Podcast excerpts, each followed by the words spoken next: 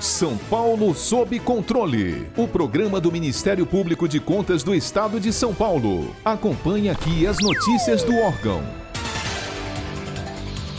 O Ministério Público de Contas de São Paulo fez novas recomendações ao governo do estado com o objetivo de auxiliar no enfrentamento da pandemia causada pelo novo coronavírus.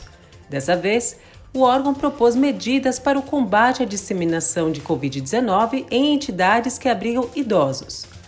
As oito recomendações propostas têm caráter emergencial e poderão ser adotadas pelo Estado em conjunto com os municípios paulistas.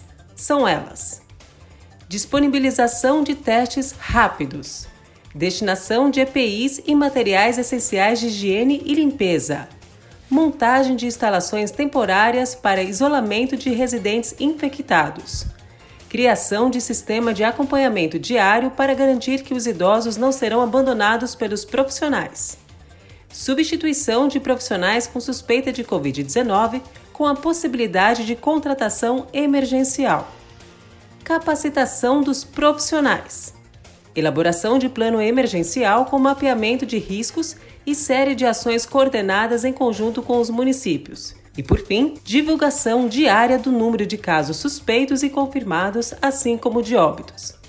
O procurador-geral, Dr. Tiago Piero Lima, fala da motivação para a elaboração da proposta. É preciso ter sabedoria para verificar o que aconteceu na Europa e evitar que essa tragédia se repita no país.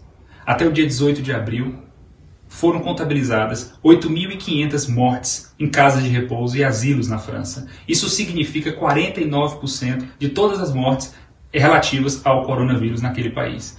Portanto, essa é a nossa preocupação. Estamos imbuídos desse propósito, de tentar sensibilizar o governo do Estado, através dessa recomendação, para voltar os olhos a essas casas de repouso e asilos que abrigam pessoas tão queridas e vulneráveis que são os nossos idosos. Para ficar por dentro de outras notícias do Ministério Público de Contas de São Paulo, siga-nos nas redes sociais ou acesse o site www.mpc.sp.gov.br.